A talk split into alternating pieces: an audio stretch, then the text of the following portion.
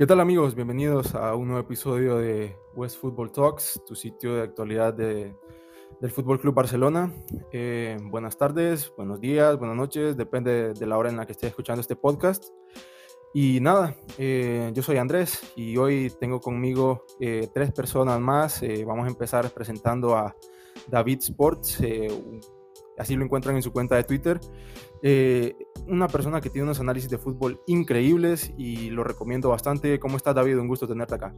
muchas gracias. Un saludo a Andrés, Juanjo y Antoni. Y bueno, eh, gracias por la invitación y, deseando ya hablar de, de PAI, del Barça y, todo lo que vaya surgiendo. Correcto. Y bueno, Antonio de Cruifismo en Vena, ¿cómo estás, Antonio? Un gusto tenerte de nuevo por acá. Buenas, Andrés. Encantado de volver a participar. Buenas, David. Buenas, Juanjo. Muy buenas. Y por último, pues eh, está Juanjo, mi, fiel compañero, como siempre en estos podcasts. ¿Cómo estás, Juanjo? Muy bien, Andrés. Saludos a David y saludos a Antonio.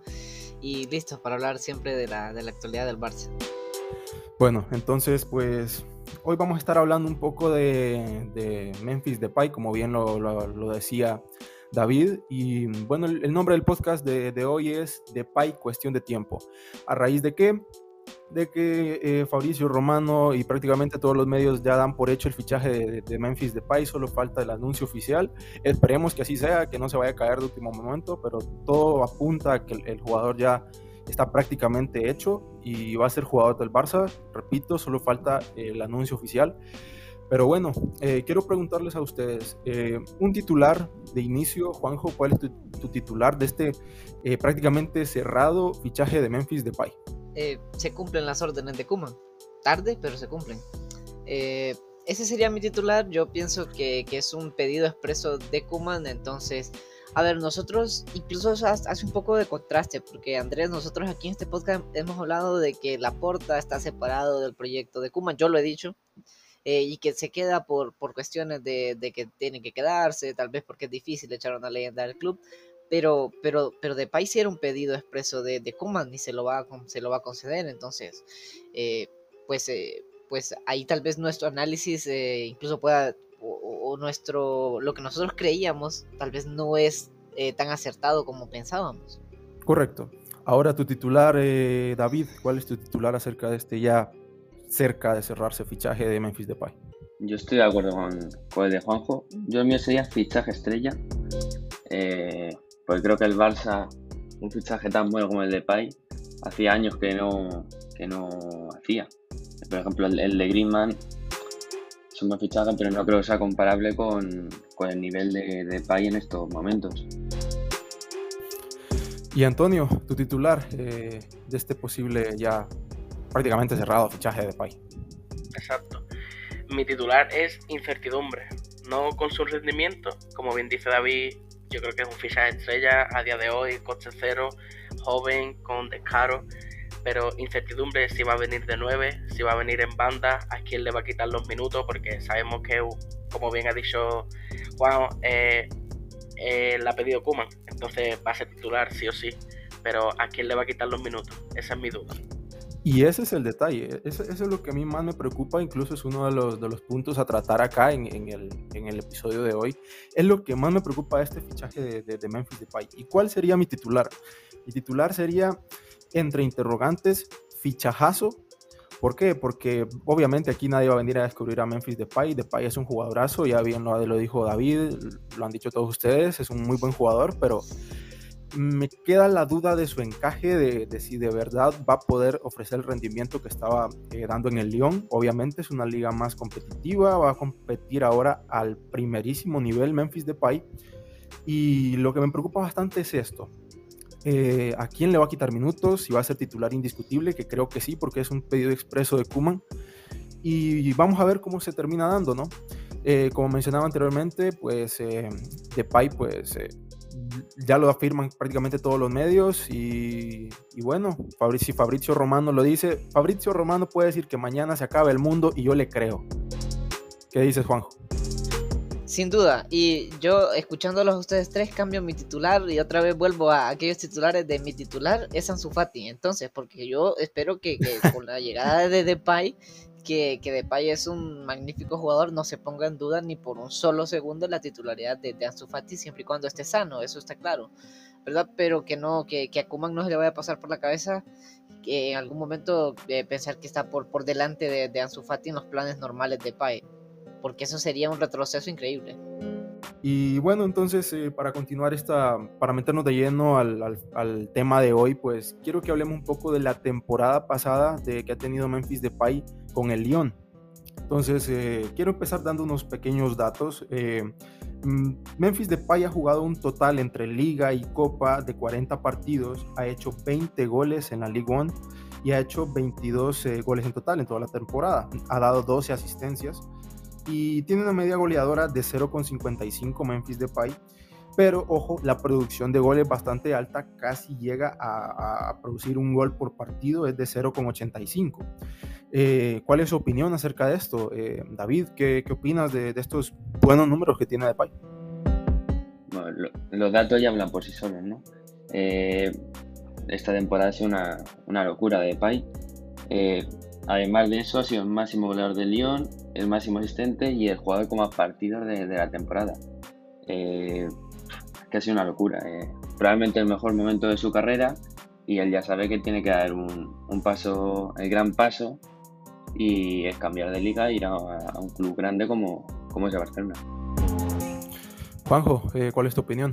Sí, no, y es importante lo que dice la liga. Recordemos que Mariano Díaz venía de ser eh, goleador en Francia, de haber hecho una gran temporada en Liga y luego, pues bueno, también en gran parte por Zidane eh, no, no terminó, pues eh, cumpliendo las expectativas de lo que traía, ¿no? Entonces, Depay realmente ha hecho números prácticamente casi de un 9, ¿no? Pero hay que ponderar también la liga en la que está y, y vamos a ver cómo rinde en la liga española. Y Antonio, ¿qué te parecen estos, eh, pues, buenos números, se podría decir? Obviamente es la liga francesa, pero ¿qué te parecen? ¿Crees que, lo, que los mantenga en el Barça? Yo creo que, como bien ha dicho David, los números hablan por sí solos. Es verdad que la liga en la que está no es muy competitiva y no está a su nivel, pero su equipo tampoco.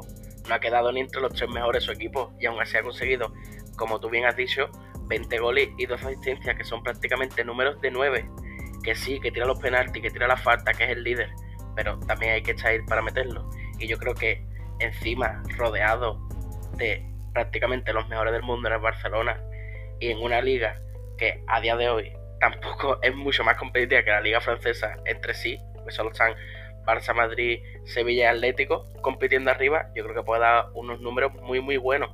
Veremos si encaja en el sistema y en cómo jugamos nosotros, pero yo creo que es una persona con carácter, con liderazgo, que lo puede hacer muy bien.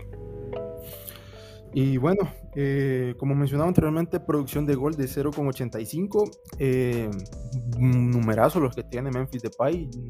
Repito, nadie va a venir aquí a descubrir a Memphis Depay, es un jugadorazo. Pero eh, quiero recordar un poco su paso. Bueno, yo creo que, que no es ni comparable, pero merece la pena mencionarlo. Eh, su paso por el Manchester United. Eh, Depay llegó con, con, mucho, mucho hype al, al, Manchester United y terminó subiéndose mucho, eh, no rindió como se esperaba, estuvo solamente dos temporadas. Y, y, bueno, yo no sé ustedes qué opinan, pero no creo que Depay, no sé si ya ha corregido ese aspecto, Juanjo, pero eh, no sé si crees que sea un jugador así como, como tipo Pogba, de estos problemáticos y que, que, no se tome tan en serio su carrera deportiva como a, pesar de estos buenos números que ha hecho. Yo creo que los jugadores maduran, sin duda, pero eh, hay, hay, cuestiones en las que no, no, no se puede, no, no se cambia, ¿no? Eh, yo creo que igual va, puede, puede que estas cosas eh, por, por, por, matemáticas simples no eh, pasen el vestuario, él no, tal vez no va a tener los minutos deseados, puede incluso hacer un, un pianish aunque mm, definitivamente Kuman si lo pidió le va a dar muchos más minutos, incluso usted lo ven como, tal vez no como titular, sino como que Kuman lo va a poner de titular. Yo no lo veo tanto así, no creo que Kuman se, se atreva a tanto, pero no sé, eh, yo creo que, que, sí puede ser que algunas de, de, las acciones que, que, tenía antes eh, o que, se vieron en el United, incluso su, su irregularidad, igual pasen, ¿no? Tal vez en menos medida o, la sepan manejar. sí, exacto. Y se, y, se nota en su personalidad. Tiene una personalidad que no es la más, más fácil. Antonio, eh, ¿qué opinas acerca de esto? Yo estoy de acuerdo con lo que tú dices, pero también como has dicho, él venía con un hype tremendo al ser extremo izquierdo de PSV, venía con un hype de el nuevo cristiano, esto y lo otro, y yo creo que se le dio mucho bombo para lo que era, que era un extremo de holandés que venía del PSV, agilidoso, pero poco más, no tenía ni la mitad de las vertientes que tiene ahora de, del control de balón, del posicionamiento, de incluso asistente. Entonces yo creo que se le dio mucho bombo, pero yo creo que ha mejorado mucho como profesional y lo pienso así por lo que se ha filtrado de que él solo quiere dos años en el Barça. Una persona que viniera aquí a lucrarse pediría un contrato de 3, 4 años y ya está ahí de vacaciones. Pero yo creo que él se ha comprometido con el Barça y por eso quiere el contrato de dos años. Por si él no se sienta a gusto, irse. Yo creo que él no viene de vacaciones como han venido muchos otros jugadores. Y bueno, eh, David, eh, tu opinión, ¿ha alcanzado su máxima madurez eh, Memphis Depay? ¿Qué opinas? A ver, en el United eh, es que nunca se, nunca se adaptó. Eh, como decía Antonio, se le dio mucho bombo y claro, si le das tanto bombo luego ya, si no rinde, pues lo puedes catalogar como, como un fracaso. Y lo, es que lo fue en el United. Y ya pues con esfuerzo y dedicación y aprender de los errores, pues ya ha sido los últimos años en, ya el Lyon donde ha, donde ha explotado ya su nivel y demostrado que ya está preparado para, dar un, salto en su carrera. Y bueno, ahora hablemos un poco del encaje que va a tener Memphis Depay. Esto es un tema que, me preocupa mucho. Eh, ¿Dónde va a jugar Depay? ¿Qué necesita el Barça si necesita realmente un jugador como Memphis Depay? Porque mucha gente aquí está diciendo que, que va a ser el 9 y, y yo no lo veo tan claro. Memphis Depay para mí no es un 9, aunque pueda jugar en esa posición, no es un 9. Eh, para mí Memphis Depay podríamos catalogarlo como un jugador bastante parecido a lo que es, bueno, no sé, tal vez Coutinho o algo así, no salvando diferencias, no son tan, tan iguales, pero sí Memphis Depay es un jugador que parte muchísimo de banda izquierda hacia adentro y te juega también esa zona de tres cuartos. Y ojo, el jugador que tenemos ahí es Messi, el, el, que te, el que te hace esa función. El Messi viene de banda derecha, es cierto, hacia el centro, pero te, o sea, toda esa zona de tres cuartos prácticamente es de Leo Messi. Y yo no sé eh, la única posición que vaya a estar disponible para Memphis Depay, porque yo siempre he venido diciendo de que el 9 del Barça titular va a ser el Kun Agüero, porque al final lo único que viene echando en cuenta el Barça es eso, un 9. Y el único 9, por decir así, eh, que sea eh, nato, y, eso que Agüero no es un 9 nato, no es un, un killer, sí es un gran goleador, pero será Agüero el único 9 que tengamos en plantilla. Y yo no sé cómo lo ve, cómo lo ves, Antonio, eh, este encaje que vaya a tener de Depay, cómo soluciona realmente los, los problemas ofensivos del Barça, porque el Barça en sí no ha tenido problemas ofensivos, ha sido el máximo goleador de la liga. Bueno, sí, pero en eso no estoy de acuerdo contigo, porque sí ha sido el máximo goleador de la liga, pero en los momentos decisivos, en los partidos grandes contra Atlético Madrid, Madrid, incluso Sevilla, menos en la Copa, se le notó que hacía falta alguien que te sacara las castañas del fuego si Messi no tenía un buen partido o que simplemente acompañara a Messi. Entonces, para mí, eh, según yo he visto a Depay, para mí es un pseudo extremo izquierdo con mucha libertad. A él le gusta tener el balón, Eso como, tú, dicho, como tú bien has dicho, eh, lo que hace Messi. Pero yo creo que, por ejemplo, Griezmann cuando jugaba en el extremo izquierdo, entre comillas, él es un jugador muy asociativo, pero en cambio no tiene nada de desborde ni de velocidad.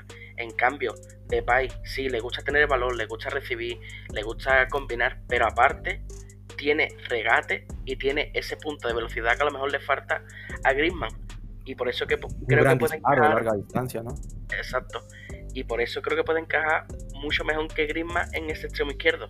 Porque, vale, si Messi, por ejemplo, eh, tiene un día que quiere estar por el centro, o lo que sea, él puede actuar más de extremo y buscar esos desbordes, esas asistencias, esos centros. Y en cambio el día que Messi le deje un poco más o, o el mismo partido lo pida, él también puede tomar esa personalidad. Entonces, yo creo que nos va a venir muy bien, pero yo no lo veo de 9, yo lo veo de extremo izquierdo o de pseudo extremo izquierdo. David, tu opinión, ¿va a ser Memphis Depay el 9 titular o va a ser Agüero? ¿Dónde va a jugar Memphis Depay en este Barça? Eh, hombre, el 9 no creo haya jugado en esa posición, pero eh, no creo. Encima con la llegada de Agüero, eh, me parecería muy raro que jugase en esa posición. Pero yo, como dice Antonio, lo vería de extremo izquierdo, incluso de falso 9, cayendo hacia la banda izquierda. Y ya a partir de ahí, pues porque es un jugador que siempre tiende a ir hacia adentro para probar su golpeo de izquierda a derecha. Eh, es desequilibrante, eh, tiene un buen, buen cambio de ritmo. Mm, yo en otra posición que no sea extremo izquierdo o media punta o, una posición pegada a una banda, yo no, no, le veo en otra posición. Juanjo, eh, ¿qué decís vos? Porque prácticamente tenemos eh, la banda derecha prácticamente eh, va a ser para Messi si es que volvemos al 4-3-3, va a ser para Messi, Messi falso extremo derecho, por decir así.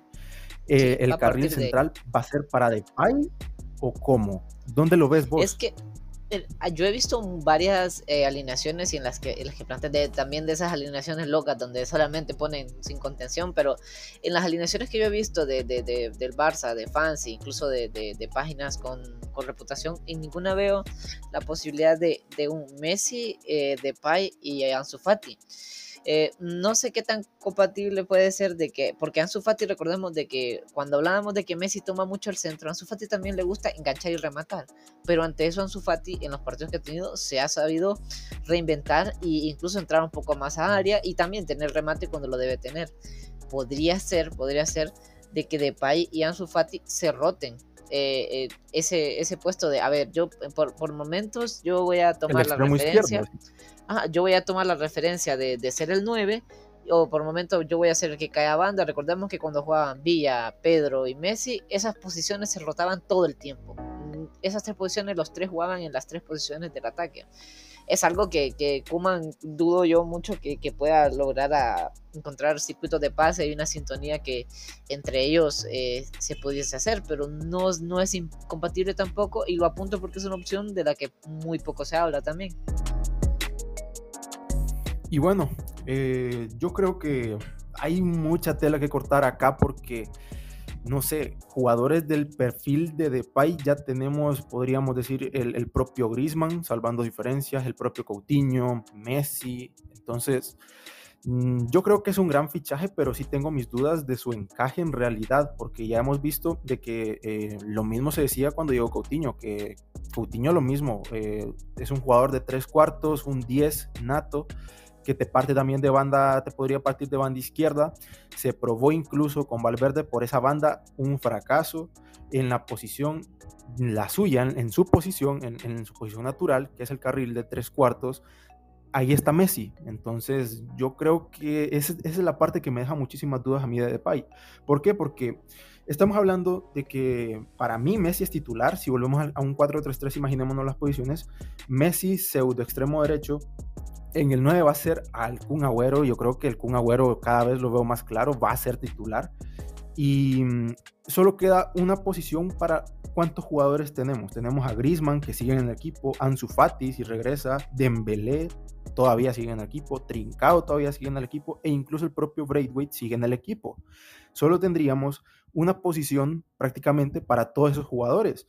Es cierto que podría rotar de Pai con Agüero, pero ¿No les parece, David, no te parece a ti que, es quedar un poco en lo mismo? Messi podría eh, ejercer la misma función en el falso 9 que Memphis Depay, ¿qué te parece? Pues a ver, salvando la distancia son perfiles parecidos.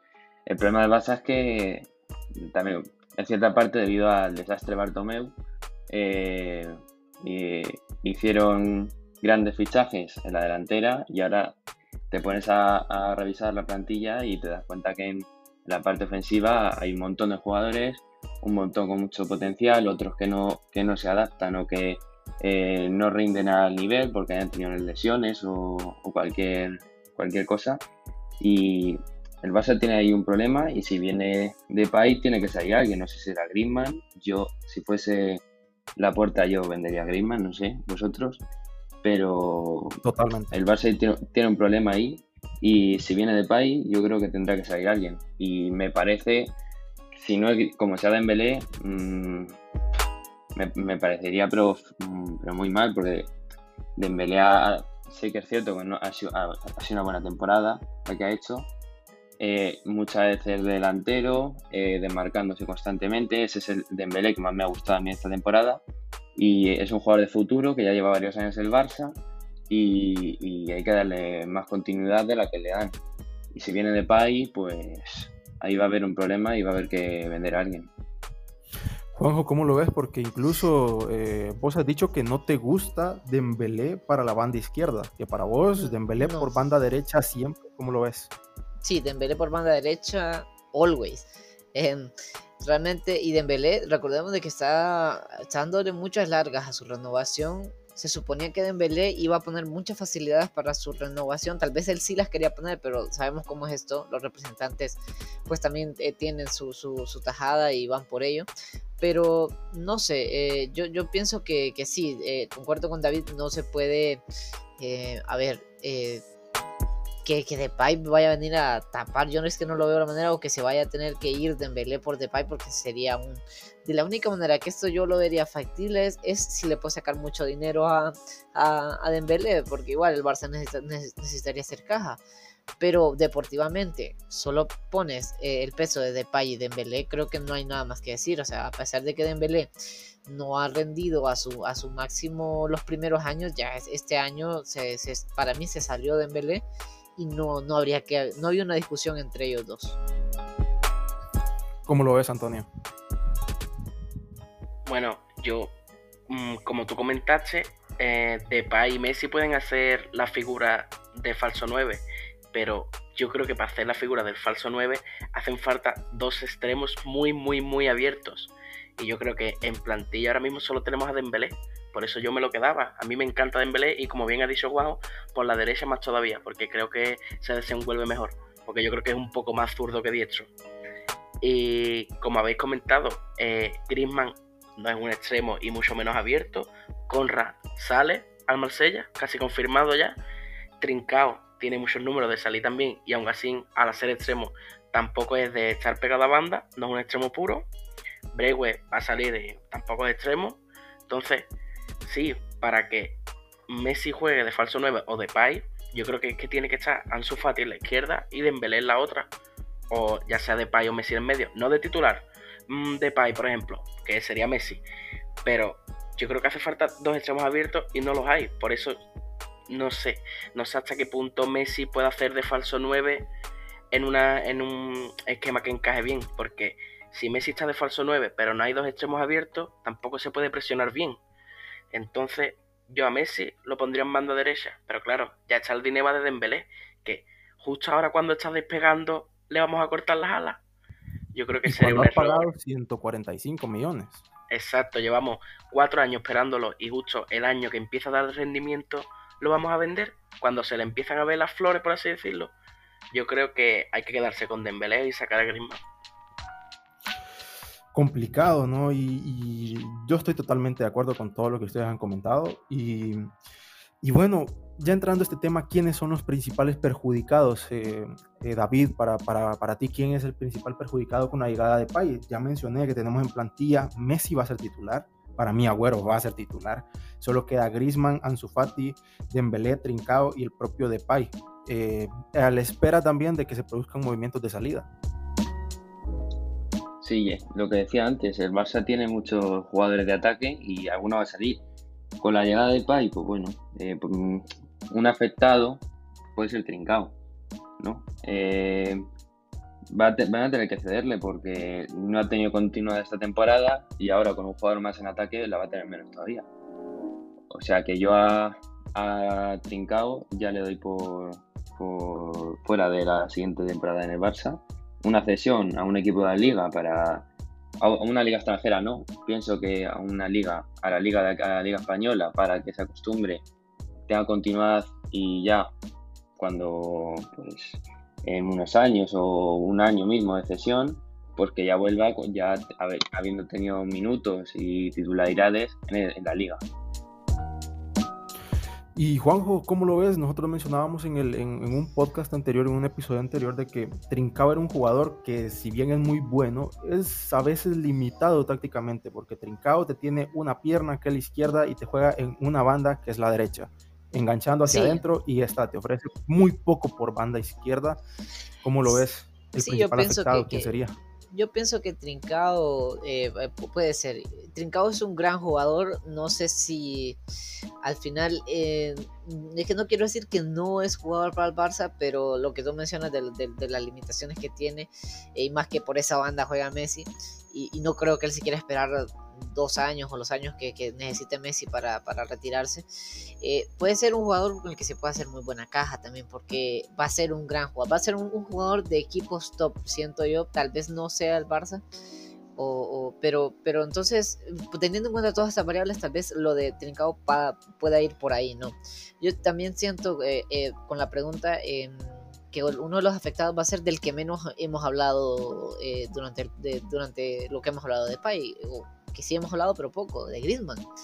Eh, no sé, yo, yo creo que cada vez se, escucha menos a Griezmann en los esquemas, incluso mucho más a Dembélé, Agüero incluso, eh, eh, que sí es más nueve. O sea, yo realmente que Griezmann, la cavidad ahora en el Barça se la veo muy, muy complicada. Y hay un overbooking en el Barça porque nosotros damos por hecho, porque como tú dices, si Fabricio Romano lo dice, es un hecho.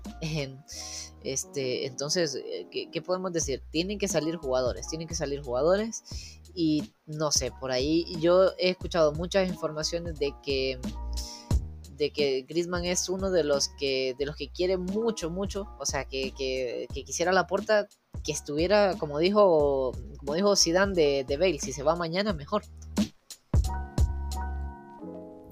Uf.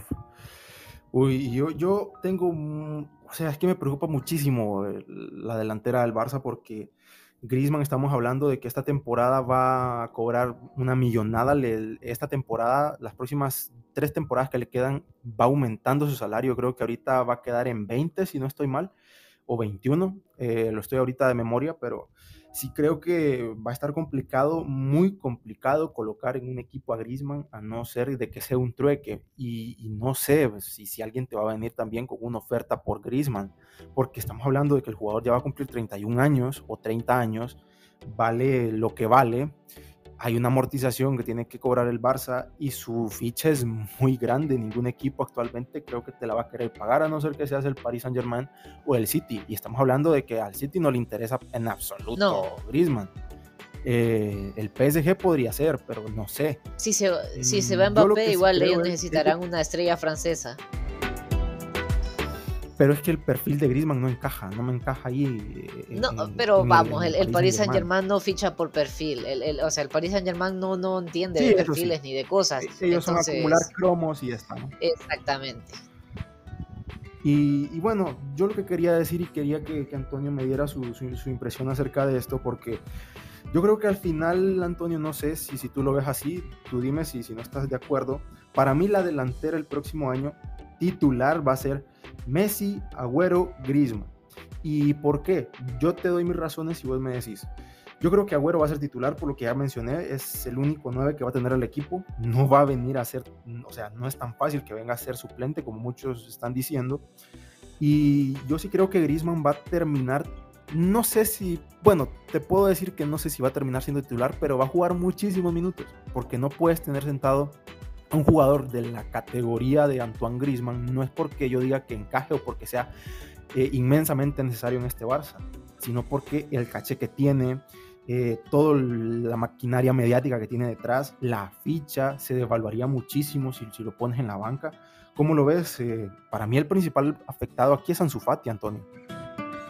Yo estoy de acuerdo contigo. Yo creo que Laporta quiere sacar a Griezmann, pero si no consigue sacarlo, va a jugar muchos minutos. Porque Griezmann, con lo que cobra, no puede estar sentado en el banquillo. Pero no por nada, por lo que tú has dicho. Por caché, porque al año siguiente tampoco lo vas a vender, porque se va a seguir devaluando y porque, quiera que no, es un gran aval que tiene el, el Barça. plan, si tú, Griezmann, este año hace una buena temporada, imagínate que la puerta no consigue sacarlo, y hace una buena temporada o incluso una buena Eurocopa, pueden ser 80 millones para sacar por él, pero si tú lo dejas un año entero sentado, puede ser 30, 35 millones y, veremos, porque tiene una gran ficha que no todos los clubes se pueden permitir, solo se pueden permitir uno o dos clubes en el mundo. yo pienso que la Porta quiere a la delantera se va a mover con cinco nombres. Yo creo que va a ser Dembélé, Messi, Depay, Ansu Fati y Agüero. Y que esos cinco van a ir rotando, depende del partido, depende de la táctica. Yo creo que Griezmann no está en los planes de la Porta. Pero como tú bien has dicho, eh, si Griezmann se queda para jugar muchos minutos y va a perjudicar a Ansu Fati, a Dembélé y a Depay, porque yo creo que Messi y Agüero son más, van a ser más sólidos en ese once titular que los tres que te he mencionado antes. Pero sobre todo yo creo que los grandes perjudicados van a ser Collado y Dembélé, porque tú piensas, si Messi juega por el extremo derecho, ya Dembélé y Collado no pueden jugar. Si Messi juega en el medio, jugaría Dembélé en la derecha, pero Collado nada y Trincao menos. Entonces, yo creo que el problema no por la llegada de Pay está en el lado izquierdo, sino yo está por el derecho, por el Messi. Es que Messi va a jugar el 90% de los minutos. Y David, decime, ¿vos crees de que mm, podría ser de que al final el Kun Agüero sí sea un, delantero suplente y podría ser de que Ansu Fati termine eh, recabando ahí en la posición del 9? ¿Cómo lo ves? Yo es que tengo una duda con Ansu Fati, porque viene una lesión complicada en la que te ha tenido recaídas, ¿no? Ha pasado varias veces por quirófano. Eh, pero tenemos que ver si vuelve al mismo nivel con el que nos deslumbró eh, hace prácticamente ocho meses o, un año o dos. Esa es la duda yo que tengo con Ansu y respecto a lo de a lo del Kun Agüero, si ha venido es para ser titular. En el City no, no ha tenido ese rol, pues porque ha estado lesionado y porque Pep Guardiola no, no suele jugar con, delanteros, casi siempre con falso 9, con De Bruyne eh, intercambiando esa posición de falso 9 con Bernardo Silva, con eh, Foden, y por eso yo creo que viene eh, Agüero, y si viene para ser titular, no, no para otra cosa. Y Ansu Fati, Griezmann y Trincao son los máximos afectados. Uf, Juanjo, eh, yo no sé si, si estás de acuerdo con David, yo sí, yo creo que Kun Agüero va a venir aquí a ser titular, como vos que crees, cómo va a ser la delantera. Yo pienso que, yo pienso que sí, pero yo, yo pienso que Agüero no tiene, no trae un gran nivel y va a depender mucho de, del acierto que va a tener. Eh, va a depender mucho de esos, unos eh, 3, 4 partidos que que se vea el nivel, al menos lo último que ha mostrado con el City, que, que también es un espejismo por los pocos minutos, ya, ya teniendo 5 partidos, 90 minutos, 90 minutos. Si no despega, veremos, pero con que encaje, tampoco es que necesita mucho para quedarse con ese puesto, porque sabemos la gran, eh, eh, y, es por ahí que yo los entiendo a ustedes, que lo vean de que vaya a ser el titular durante toda la temporada. Hay una falencia tan grande. No va a tener competencia prácticamente eh, sí, no tiene competencia, ¿verdad? Entonces, en el momento de que te genere espacios, tal vez ni haga goles, pero te genere los espacios que Messi necesita o que combine con Messi, va a ser muy difícil sacarlo de ahí. Estoy de acuerdo. Entonces, eh, pero veremos. va a ser clave sus primeros cinco partidos. Después, eh, si, si no rinde sería la, única manera en la que no sea titular. Y yo tengo dudas, no sé ustedes, de si va a rendir o no, porque es que viene sin, con, viene, venía con una lesión, sin, con mucho tiempo sin jugar, con Argentina tampoco está jugando, entonces prácticamente va a volver a debutar a, jugar al fútbol en el Barça de nuevo, como un titular. Entonces veremos, veremos a ver si puede, si no se lesiona incluso al jugar eh, varios partidos de inicio por, por, por volver a, esa, a ese ritmo competitivo. Estoy totalmente de acuerdo con vos. Yo creo que, es otra incógnita también. Hay que, no, o sea, no podemos venir a decir tampoco, como bien apuntaba Juanjo, de que, de que va a rendir. Y es cierto, lo que dice Juanjo es, es bastante cierto y, y, no va mal encaminado porque hay que ver cómo rinde Agüero también. Y yo creo que acá, aparte de esto, no sé si, no sé si ustedes concordarán conmigo, díganme sin, sin ningún problema, me pueden interrumpir, pero acá hay un, hay un trasfondo más grande y es Messi. Eh, estamos hablando con Juanjo de que tal vez no es comparable la salida de Luis Suárez y esta entrada de, del Kun Agüero, pero eh, ¿por qué salía Luis Suárez? por su influencia en el vestuario y por otras, otras cosas deportivas que no vamos a mencionar porque eran más que evidentes. Pero sí creo que se vuelve un poco a lo mismo a la influencia sobre Messi, no sobre el vestuario en total, porque Agüero no va a tener esa gran influencia sobre el vestuario, pero sí sobre Messi. Y si Messi quiere que Agüero sea titular, mmm, vamos a, a contentar a Messi, ¿no, Antonio? Sí, yo creo que la pregunta que tú has hecho de por qué se saca Suárez, la has respondido tú mismo antes con lo de Griezmann. plan, Suárez se le saca porque tú no puedes tener a una persona que cobra 18 o 20 millones de euros al año sentado en el banquillo, y menos si es amigo de Messi. Y con Griezmann pasa igual. Si al final se queda, lo que va a pasar es eso, que va a conseguir muchos minutos, porque tú no puedes pagarle 20 millones a un jugador para que sea suplente. Es que ni él lo va a aceptar, ni tú vas a querer que sea suplente. Entonces yo creo que a Suárez se le saca por eso, porque Agüero, al cobrar, creo que 4 no 5 millones viene cobrando neto, yo creo que sí lo puede sentar y que él en la puerta se lo habrá dejado claro que si en algún momento deja de ser titular, él ha venido a eso, a aportar todo lo posible. Si es de titular, de titular. Si Kuman lo ve un par de partidos y no le gusta, pues de suplente. Pero sí se le puede sentar, cosa que yo creo que Suárez, entre lo que cobraba, la amistad de Messi y el poder que tenía en el vestuario, era imposible sentarlo en el banquillo. Totalmente. Y no sé cómo, qué opinas acerca de esto, cómo lo ves, David. Bueno, a ver, a Suárez también se le, se, le echó prácticamente por, la edad, se llegó a decir. Y, en redes sociales, eh, muchos aficionados, bueno, muchos culés, eh, yo leía que no estaban de acuerdo. Eh, echan a Suárez por edad y se traen a Agüero que tiene los mismos años que Suárez o uno más, no, no sé, pero están cerca de la edad. Ahí es que tengo muchas dudas. Eh, Agüero, tenía razón Juanjo. Eh, el puesto titular se tiene que ganar. Eh, pero es que todo depende de cómo rinda. Esta, podemos hablar mucho y luego eh, llegue y no, no encaje o, no se encuentre bien o, tenga lesiones, que ya tiene una edad. Ha tenido una lesión grave, podríamos decir, en el CIPI, que la ha mantenido fuera de los terrenos de juego mucho tiempo y es una incógnita el estado de Agüero, pero si la han fichado para ser titular y hay muchos perjudicados con su llegada y, ahí hay un problema que tiene que solucionar la puerta con vendiendo o cediendo o, o lo que sea, pero ahí hay un problema y hay que solucionarlo. Y David, te quiero hacer otra pregunta. Eh, fíjate que también me preocupa algo más y es la presión alta del Barça, porque obviamente con Kuman no vamos a seguir al 100% la idea que nosotros denominamos o estilo croifista, pero sí tiene unos pocos matices, ¿no? Algo aprendió Ronald Kuman y algo tienen eh, impregnado los jugadores de todo este tiempo que han venido jugando de esta manera.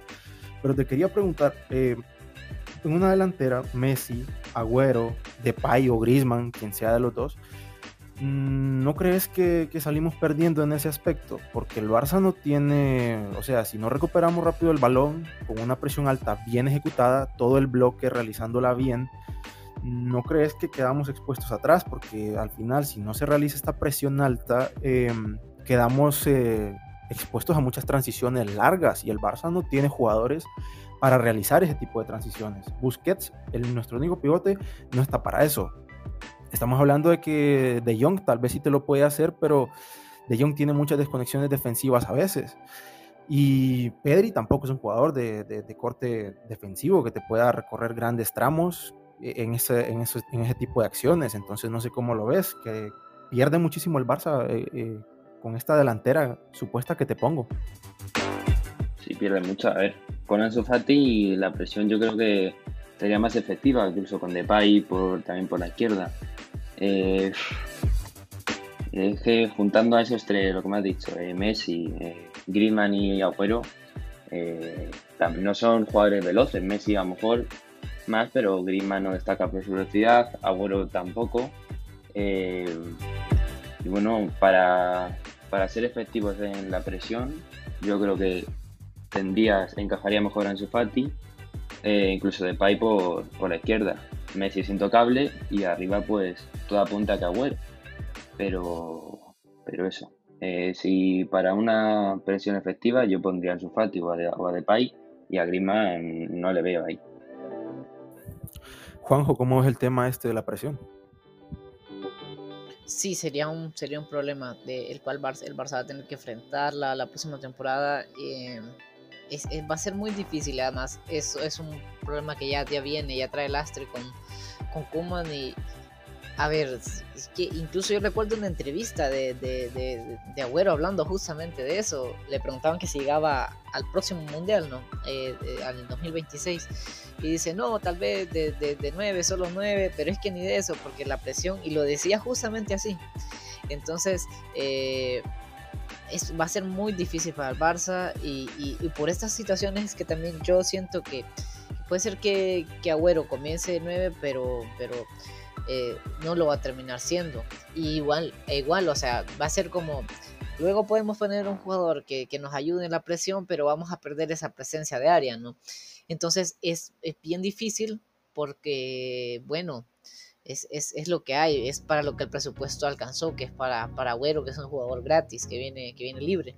Entonces yo pienso que, que la solución del Barça, o sea, esta temporada mmm, pinta por lo que vemos hasta ahora para hacer un espejismo del anterior y, y, bueno, al final, o sea, el cambio fue una mentira, como tú lo dices, o sea, dejaste ir a, a, Suárez en un mejor nivel, que venía a ser titular con la misma edad y que tenía los mismos problemas, eh, que era que era demasiado amigo de Messi, y trajiste exactamente lo mismo, igual sudamericano, lo que cambia es únicamente es que es del país vecino, de ahí nada más. Entonces, eh, no, no, bueno, honestamente no me ilusiona. No, no yo, lo, lo, yo, yo quiero conectarlo cuando, cuando me lo dice. Yo quiero imaginarme a Agüero titular y no me ilusiona nada, para, para nada, para nada. Es que yo no sé, Antonio, si, si le ilusiona también ver esta, esta delantera. Yo no sé defensivamente cómo va a estar el Barça. Antonio, ¿cómo lo ves? A mí me ilusiona más Agüero por lo que era que por lo que es.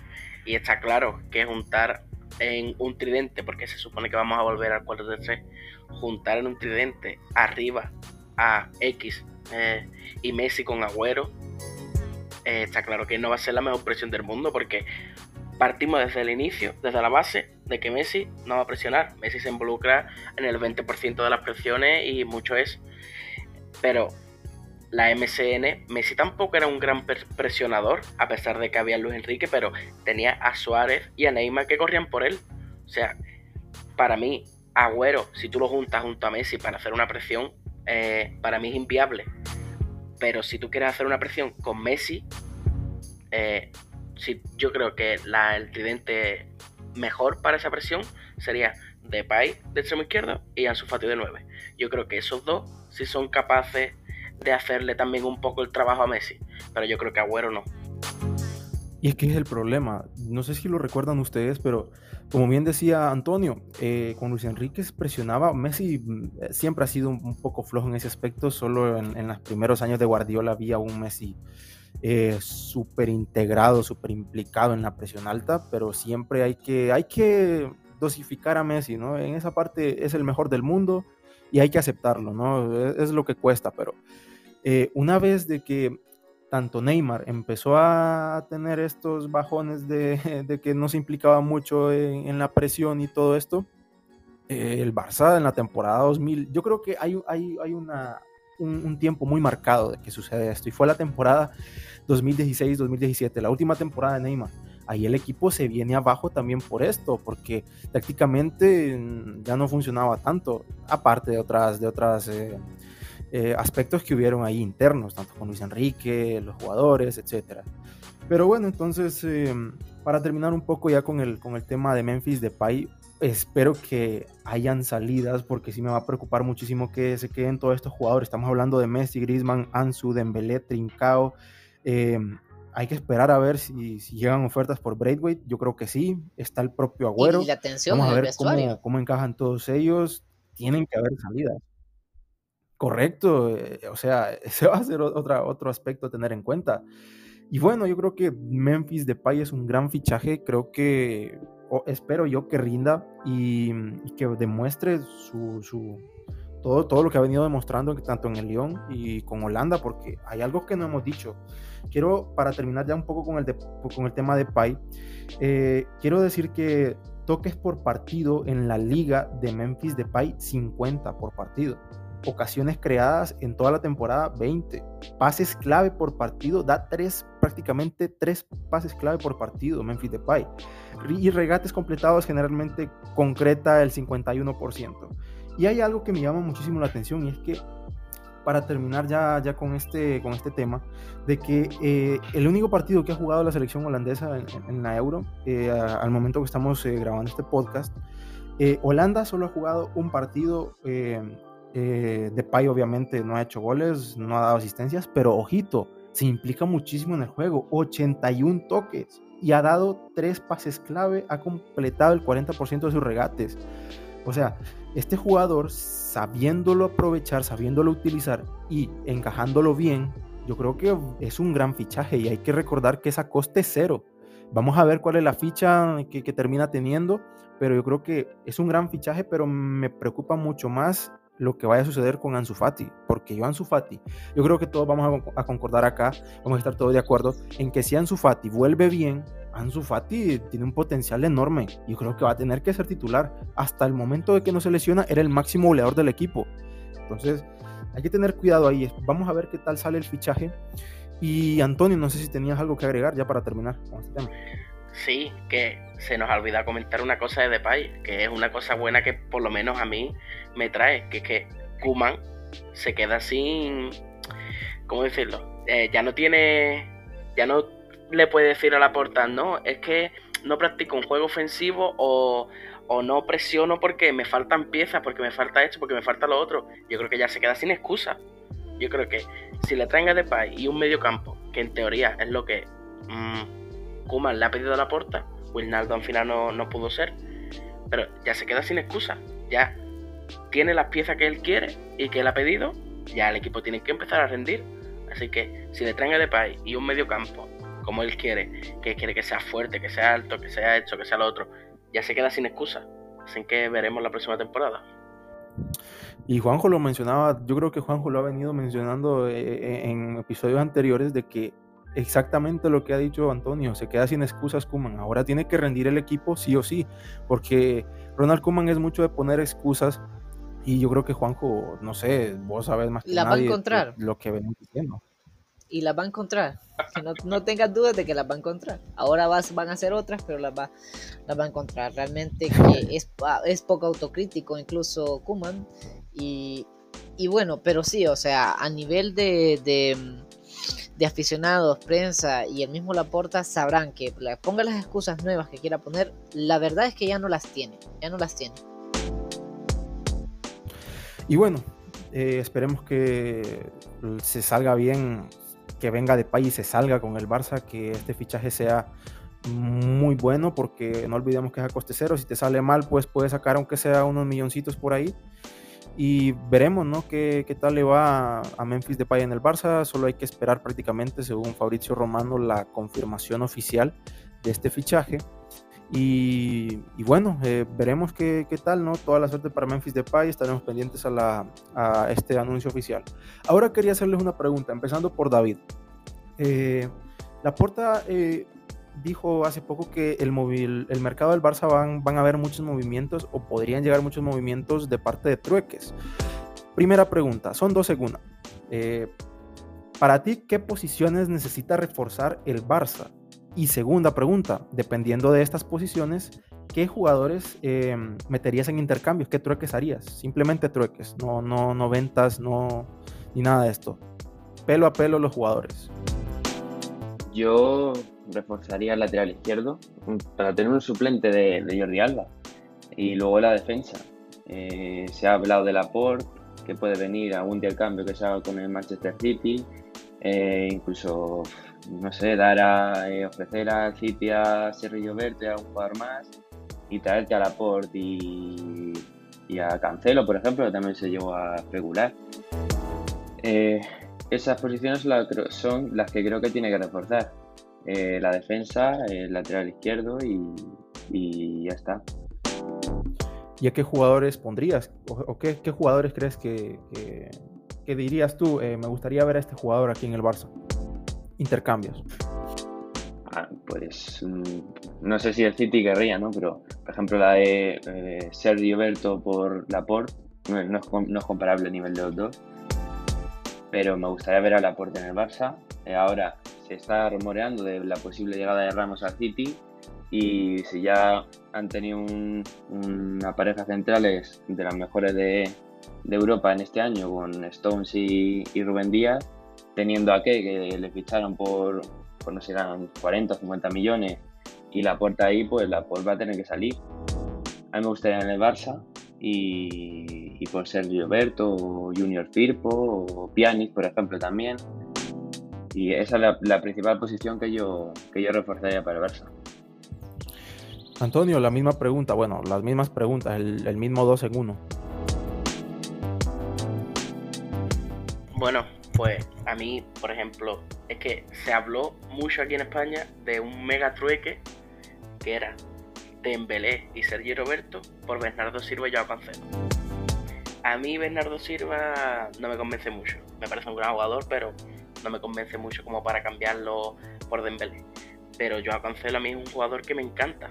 A mí Joao Cancelo me encanta y además creo que tendríamos una muy buena dupla de laterales derechos que sería Des, que tiene esa proyección, que tiene que ir poco a poco para no meterle esa, esa presión y traeríamos a prácticamente un lateral derecho top del mundo, muy combinativo, veloz y que siempre ha estado en la órbita del Barcelona, incluso cuando estaba en el Valencia y en la Juventus. Siempre ha estado en la órbita del Barcelona. Un jugador que me gusta mucho es Pellegrini, que también ha sonado mucho el de la Roma. No sé, se podría intentar un cambio a Leñá y algo de dinero, porque se queda sin contrato el año que viene, le queda un año de contrato, o incluso por Piani, aunque yo creo que Piani tiene pensado volver a la Juventus. Pero defensa centrales no me traería ya. Mm, hasta el año que viene que no salga Piqué, que yo creo que este es el último año de Piqué, no me traería ningún central, porque creo que va a haber overbooking. Porque sería Piqué, que si yo creo que si está bien es titular, porque yo creo que ese liderazgo le gusta mucho a Kuman. Araujo, que para mí es el que debería de ser titular. Después tendríamos a Eric y a Mingueza. Y Lenglet, bueno, y un Titi que ni le hemos sacado, pero un Titi pienso que lo vamos a sacar. Entonces tendríamos ya muchísimos centrales si viniera el aporte. Que me gusta como jugador, sí. Que lo cambiaría por Lenglet, también. Pero no creo que sea el momento. Yo creo que esperaría un año más. Pero esos son los tres jugadores que me gustaría a mí. David, ¿tienes algo que decir? Sí que, a ver, yo lo que he dicho de, de Laporte sería si en el caso de que vendiera Leclerc, que se ha estado rumoreando su posible salida, eh, su rendimiento de este año ha dejado muchas cosas que desear. Eh, pero tampoco olvidemos que Laporte lleva un año chupando manquillo en el, City. En el Barça, pues probablemente también acabaría en el banquillo, pero tendría más oportunidades que en el City, con esa pareja de centrales que han, que han formado Stones y Rubén Díaz, y más si llega Ramos, eh, es que tiene que salir y la primera opción que se me viene a la cabeza para el aporte es el Barça. Y si sale el inglés, pues es la oportunidad. Sí, sí, yo te he entendido. Es más, para mí, un Laporte Araujo sería una pareja de centrales increíble, me encantaría. Pero claro, el problema es eso, el overbooking. Pero como tú bien has dicho, si sale un Titi y sale el inglés, yo me traería al aporte. Juanjo, la, misma pregunta, el mismo 2 en 1 que, les acabo de hacer a David y Antonio. Mira, yo me gustan varios de los que de, los truques que han mencionado. Entonces, para no repetirlos, a mí uno que sí me gustaría es eh, preguntarle al Valencia si no le interesa a Trincao y que no tenga a Gallá, por ejemplo. Porque sí siento yo también que el lateral izquierdo es una posición que, hay, que, que, hay que reforzar. Y luego, más allá de truques, yo veo jugadores que deben de salir y otros que deben de llegar.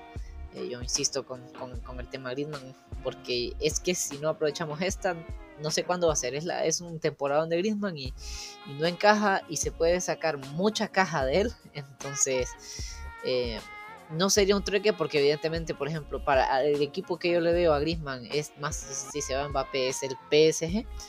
Em, pero, pero, pero sí, con ese dinero traer algo más. No, ¿No te parece la Juventus si se va Cristiano? Sí, es un truque que me gustaría. Por ejemplo, Cristiano Griezmann. Ese sí me gustaría. Porque necesitamos un 9 y ahí lo solucionaría. No, no, no, no. Yo, te decía de que, o sea, si se va Cristiano, entrar en un trueque, por ah. ejemplo, Griezmann, Delic. No, y en el, y en el trueque también. Yo recibiría, yo recibiría a Cristiano en el Barça.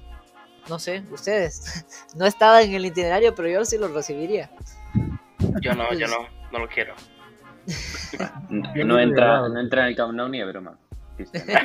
Para nada. Juanjo ahí haciendo de sus, inventos, ¿no? Pero fíjate que Cristiano es un, gran jugador, pero eh, yo creo No, no, le da morbo ver a Messi y a Cristiano juntos algún día. Imagínese a Messi asistiendo a Cristiano. Uf, pero tal vez no en el Barça, pero tal vez no en el Barça, pero no, pero pero imagínate, o sea, imagínate que imagínate que darle, quitarle un ídolo al Madrid quitarle un, a, su mayor ídolo también. Si eso pasara, evidentemente no va a pasar nunca, pero, pero en el, en el hablando hipotéticamente.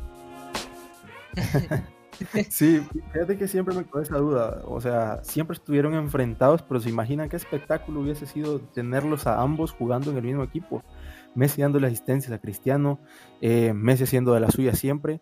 Eh, uf, un poderío ofensivo que tendría ese hipotético equipo que bastante importante, pero, pero no sé, Antonio, ¿qué dices? A mí me gustaría verlo en el Inter de Miami o en la MLS, por ejemplo, pero en el Barça no, por favor. Juanjo, no, ¿eh? No te lo traigas ahí. Entonces de Ramos ni hablamos, ¿no? No, yo creo que Ramos, fíjate que ese es un tema que, que, vamos a tocar, que Ramos ya dijo también de que al Barça no literalmente dijo que no. Y yo tampoco lo haría en el Barça.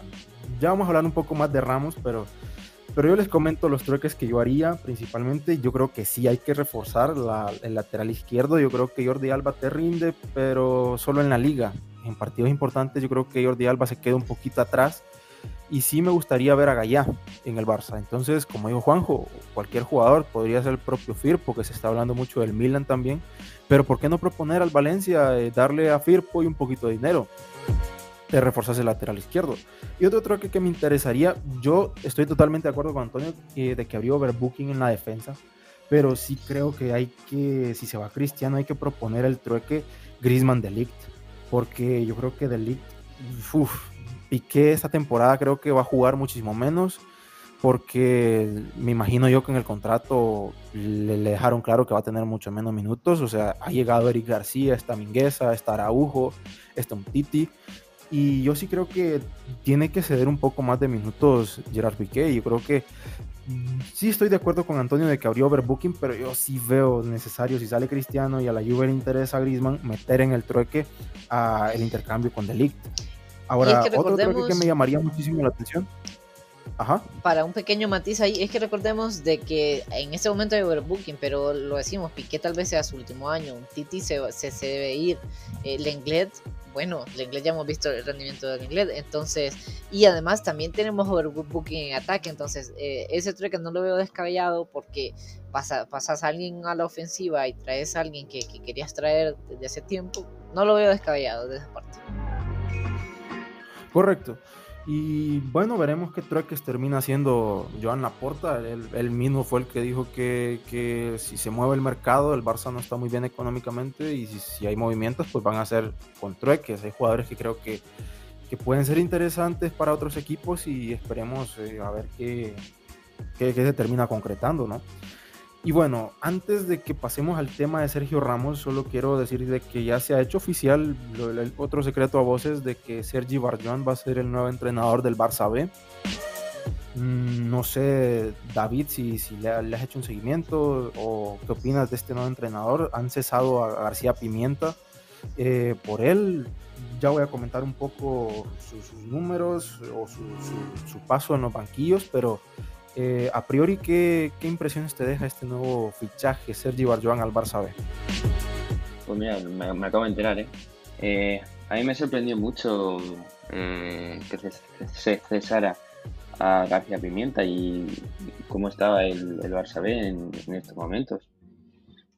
No, no, no le seguía mucho, no a mentir, pero no sé si Juanjo Antonio pueden tener más un poco más idea de entrenador. Pero, pero, tu opinión de, García Pimienta, eh, eh, ¿debería haberse ido o no, David? Para ti, Pimienta. Para mí sí, yo, yo le hubiese dado continuidad ahí en el, en el Barça B. No sé vosotros. ¿eh? Yo igual, a mí, me, encantó. Se le elimina. Eh, Dale, Juanjo, después sí, Antonio. Toma la palabra automáticamente, Antonio. Em, pues no, yo lo que, lo que pienso es de que estuvo muy cerca, que a ver, que Iñaki se, se paró cuatro penales en esa tanda y luego no se pudo, estuvimos cerca, hemos estado hace dos años cerca del ascenso. A mí nosotros lo proponíamos para el primer equipo y, y, la porta eh, corta ese proceso. A mí no, no, me gustó esa decisión. Antonio, ¿qué dices? A mí, yo sinceramente entiendo a la porta. No comparto su opinión porque yo le hubiera dejado un año más. Pero tampoco lo veo tan descabellado como lo ven muchas personas.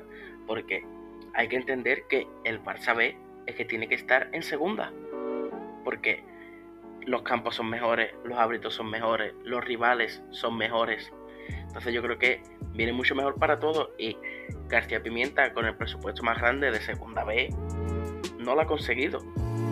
Entonces yo entiendo a la porta y también mucha gente en Twitter eh, dice, no es que la porta quiera acabar con lo que ha dejado Bartomeu y mm, se equivocan porque al, al propio.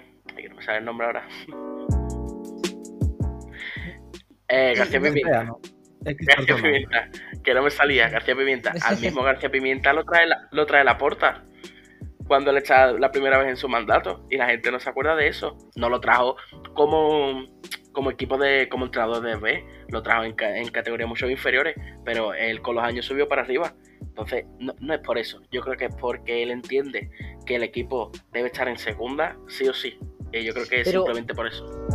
Antonio, pero eh, en segunda división ahí habían pasado creo tres o cuatro años o, varios años sin que haya un filial la segunda en la segunda división Real Sociedad es el primer filial en mucho tiempo es muy difícil el ascenso ahora en, en España ese playoff es muy complicado Sí, sí. Eh, como tú bien has dicho, el playoff a segunda es súper difícil. Por eso, cuando se llega a segunda, es que se tiene que mantener el Barça, sea como sea, porque volver a subir es muy difícil, como te he dicho. Y además, eh, por eso yo no comparto la opinión de la porta. Eh, exacto. por eso yo no comparto la opinión de la porta, porque si, por ejemplo, el penalti para uno más Iñaki o falla el del otro equipo, hubiera dejado a García Pimienta. Y si no, no. ¿Me entiende lo que quiero decir? Entonces, en ese sentido, no lo comparto, pero lo puedo llegar a entender. Fíjense que, bueno, yo acá entrar, eh, como dijo Antonio, puedo entender a la porta en ese aspecto y otro aspecto a comentar también es de que la porta quiere a los suyos y es totalmente entendible. La gente eh, en un ámbito de trabajo prefiere trabajar con, con, las personas de confianza suyas. Entonces, yo creo que en ese aspecto entiendo totalmente a la porta. Otro aspecto también que podría ser es de que tal vez un, ciclo quemado de, García Pimienta ya lleva varios añitos ahí en, este equipo. Y lo que sí no estoy para nada de acuerdo, eh, bueno, al final que se, que se destituya García Pimienta, pues es bastante debatible, se podría hablar de que no se lo merecía o que sí se lo merecía. Yo creo que está en el limbo García Pimienta de merecer y no merecer haber sido sustituido, pero sí creo que uf, lo que no me gustó nada es de que sigues con Ronald Koeman, pero destituyes a Pimienta. Entonces, es cierto que ahí hay un tema económico fuerte, de, pero la porta mismo vino a decir de que no era por tema económico, que no se cesaba Kuman. Obviamente, si es por eso, no va a venir a, decirlo la porta a todo el mundo de que no eche a este entrenador porque, porque no tenemos dinero. Obviamente, porque queda mal parado Kuman, queda mal parado el club. Y eso es lo único, como que la espinita que tengo clavada eh, en ese aspecto. Mm, yo continúo diciendo de que eh, en el proyecto de Bartomeu eh, continuamos. ¿Por qué? Porque eh, el proyecto Laporta aún no inicia del todo. están haciendo los cambios, pero el proyecto de Bartomeu sigue siendo Ronald Koeman y mientras no salga Ronald Koeman y recordemos que los fichajes estaban, los, fichajes que se han hecho son los que estaban programados por, por Bartomeu. Entonces, obviamente son buenas oportunidades de mercado y todo esto, pero eh, hay que esperar un poquitito más al proyecto de la Porta. Es muy difícil lo que, lo que está haciendo, la transición que tiene que llevar a cabo el Barça es muy difícil y, va a llevar mucho tiempo, poco a poco va a ir lográndolo la Porta.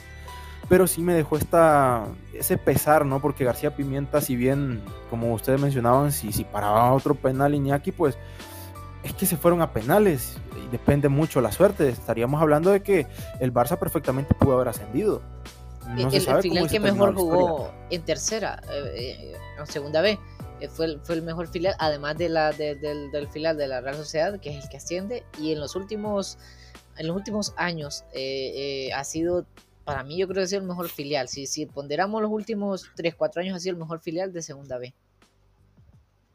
Bueno, y, y otra cosa es que se, se viene diciendo mucho que, si bien es cierto de que García Pimenta tenía el mayor presupuesto, pero también tenía la plantilla más joven en mucho tiempo. Entonces, es otro, otro beneficio de la duda que tendríamos que darle ahí a, García Pimienta. Yo eh, entiendo que lo haya destituido, entiendo que podría tener sus razones, un ciclo que ya bastante avanzado, bastante quemado, gente de su confianza, pero Uf, el sustituto es Sergi Barjuan y les quiero comentar de que Sergi Barjuan como entrenador en la 2009-2011 llegó al Juvenil B, fue la la primera experiencia que tuvo como entrenador Sergio Barjuan. Obviamente como jugador no lo vamos a venir a descubrir, fue clave en el Dream Team de, Johan Cruyff. Pero luego de, su paso por el juvenil, o sea que ya ha estado en, las inferiores del Fútbol Club Barcelona, eh, luego de esto llegó al Recreativo de Huelva, eh, estuvo dos temporadas del 2012 al 2014 en el que casi se mete en playoffs de ascenso, pero no lo logró. Y luego de decidió salir de su cargo, eh, luego estuvo en el 2015 en el Almería, descendió con este equipo, sumó 7 puntos en 9 partidos, obviamente no estuvo toda la temporada, pero le dieron la confianza para la, campaña siguiente a Sergio Barjuan, pero fue cesado por malos resultados. Luego en el 2017 estuvo en el Mallorca, en el que sumó eh, solo 13 puntos en 9 partidos también, no pudo mantener al equipo en segunda. Y luego pues tuvo una aventura en China con el Hangzhou Greentown eh, del 2017 al 2019, en el que pues no, no hay demasiado contenido. Ahora llega el Barça B. Vamos a ver qué tal lo hace y nada, toda la suerte para Sergi Barjuan y, y esperemos, ¿no? No sé si ustedes tienen algo más que agregar. Tomen la palabra si quieren. Eh, eh, André, te quiero comentar algo, pero no tiene nada que ver con ese tema. Están ahora mismo revisando un penalti para Holanda el bar. Uf, eh, al momento que estamos grabando este podcast, pues. Puede que que en directo de Pai un penalti mientras que nosotros hablamos de él. Vamos a esperarlo. Si, si, si lo marca, pues tú dices. sí, sí, ha sido un pisotón en el, dentro del área a Dumfries. Y esperemos no ser nosotros. No, ya, ya que entramos un, un pequeño aquí refresh de la, de la Eurocopa y esperemos no ser como, como Dinamarca, ¿no? Gran posesión de balón en lo, contra Finlandia ¿eh? y Bélgica. 17 remates y, y, al final sin acertar. Esperemos de que no vayamos a ser eh, nosotros eh, como Dinamarca, que es lo que vinimos siendo esta temporada también, en gran parte. Coge el balón de pay, ¿eh? Balanzarlo, ¿eh? lo, lo cantas, Antonio, si lo, si lo marca. Sí, sí, sí. Lo narro, lo narro en directo. Listo. Te, damos paso entonces, Antonio. Tú toma la palabra ahí. Depay acaba de poner el balón en el punto de penalti ahora mismo. El portero con el típico juego de adelantarse, hablar con él, poniéndolo un poco nervioso. Está saliendo la cámara de los aficionados, los tapándose los ojos. entienden y siguen explicando lo que ya todos sabemos, los arqueros. Poca carrerilla de Depay, tres pasos. Pita el árbitro, gol de Depay. Por la izquierda, raza por abajo. Ahí está entonces, ¿no? Gol de Depay y bueno, un gol a todas las estadísticas que ya había dado en, en esta euro que lleva Memphis Depay, ¿no? Pero bien. Eh, ahora continuando con, con, el podcast, después de esta breve eh, intervención de, de, nuestro narrador Antonio, quiero decirte que um, ahora lo que nos toca hablar es un poco del tema Sergio Ramos. Sergio Ramos ya está confirmado de que va a salir del Real Madrid y, y bueno, eh, ha dado una, una, conferencia de prensa hoy. Y a David, quería preguntarte cuáles son tus impresiones acerca de, de esta salida de Sergio Ramos, de nuestro máximo rival de, del Barça y, y cuáles son tus opiniones. ¿Acertado? ¿Qué pasó ahí? ¿Cuáles son tus impresiones de la salida de Ramos? Yo estaba viendo la rueda de prensa y yo personalmente creo que se ha equivocado eh, marchándose. Han estado que él quería dos años de contrato, pero Florentino le ofrecía uno y que alargó todo el proceso de renovación por el COVID y ya cuando eh, la última oferta que había sobre la mesa eh, que puso Florentino, pues él dijo que sí, pues se le comunicó que ya había caducado esa oferta y ya pues se confirmó su marcha ayer y no, ahora las dudas a dónde, a dónde va. Mm, se va a arrepentir vaya donde vaya. El legado que, ha dejado en Madrid es, eterno. Muy pocos jugadores lo van a poder lograr, incluso hasta mejorar, porque Ramos lo ha podido mejorar, porque se lleva cada un año o dos y podía ser jugador con más títulos, con más partidos, el que más de, un club el que han pasado miles y miles de jugadores. Y es una pena que se vaya, se va a ir probablemente al extranjero, o decían en Sevilla, pero eh, Fabricio Romano ya dijo que, que, que no, que nada, o sea que se lo dice él es por algo. Y se va a arrepentir y a ver dónde, dónde va y deja un, una brecha ahí en la defensa de Madrid que con la llegada de Álava pues se puede llegar a cubrir. Pero se va a arrepentir. Justamente eso te quería preguntar, ¿cuál es la repercusión eh, que va a tener esta salida de, de Sergio Ramos, David? Eh, ¿Crees que, que, David Alaba sea el indicado? Es muy polivalente David Alaba y es un fichaje bastante interesante. Yo creo que acierta el Real Madrid eh, fichando a David Alaba, es un jugador joven, eh, pero ¿crees que va a tener, no va a ser suficiente con David Alaba o cuál es la repercusión en sí que va a tener eh, esta salida de Ramos? Como Ramos, ni un jugador, ¿no? Pero yo creo que Alaba va a venir para ser titular, incluso ya cuando se oficializó su llegada a Madrid, yo ya me, podía llegar a imaginar que algo iba a pasar con Ramos porque tienes a Nacho y a Militao que han hecho un final de temporada Mm, qué decir, espectacular. Eh, Ramos, su último partido con el Madrid fue el del Chelsea y qué decir, ese partido fue, fue lamentable, el partido de Ramos. Eh, Álava viene para su titular y la duda está entre si le va a acompañar eh, Militao o Nacho. Y ya está. Y luego también se, se podría eh, incluir a otros jugadores, por ejemplo Chust, que eh, recuerdo justo el partido del Alcoyano, que tampoco lo hizo mal. Y ahí hay una brecha y Álava la va a cubrir. Y la duda es entre Militao o Nacho, pero si me tengo que encantar por uno, me, yo iría a Nacho. Y bueno, eh, Antonio, ¿qué te parece a ti? Eh, Sergio Ramos, pues lo hemos sufrido nosotros, eh, no tanto en los partidos, pero sí con esas grandes actuaciones que ha tenido en, en, las finales de UEFA Champions League. Y mm, quería preguntarte qué tal vez esta salida de Ramos eh, repercute bastante en el equipo, al tema Lava. Yo creo ¿Cuál es tu que opinión? la salida de Ramos, ay, yo creo que la salida de Ramos eh, es una gran equivocación de parte de Florentino. Eh, no por nada, sino porque se está hablando que Barán no quiere renovar y que quiere salir este año si y seguramente saldrá a la baja porque le queda un año de contrato. Entonces, si sale Ramos y sale Barán, mmm, en teoría la pareja titular, eh, y viene Álava, eh, queda un hueco que va a ser entre Militao y Nacho. Pero yo creo que el Madrid va a salir al mercado y los demás equipos van a saber que le falta un central. Y a lo mejor cualquier jugador que normalmente te costaría 30, 40 puede subir incluso a 50 o 60. Entonces, o renueva Barán a la alta, o va a tener que gastarse mucho dinero en un central, o si es listo, eh, hará el papel como de que quiere renovar a Álava mientras que ficha a otro central y después darle salida a Barán. Pero yo creo que si en el mismo año salen tus dos centrales titulares, creo que tienes un problema.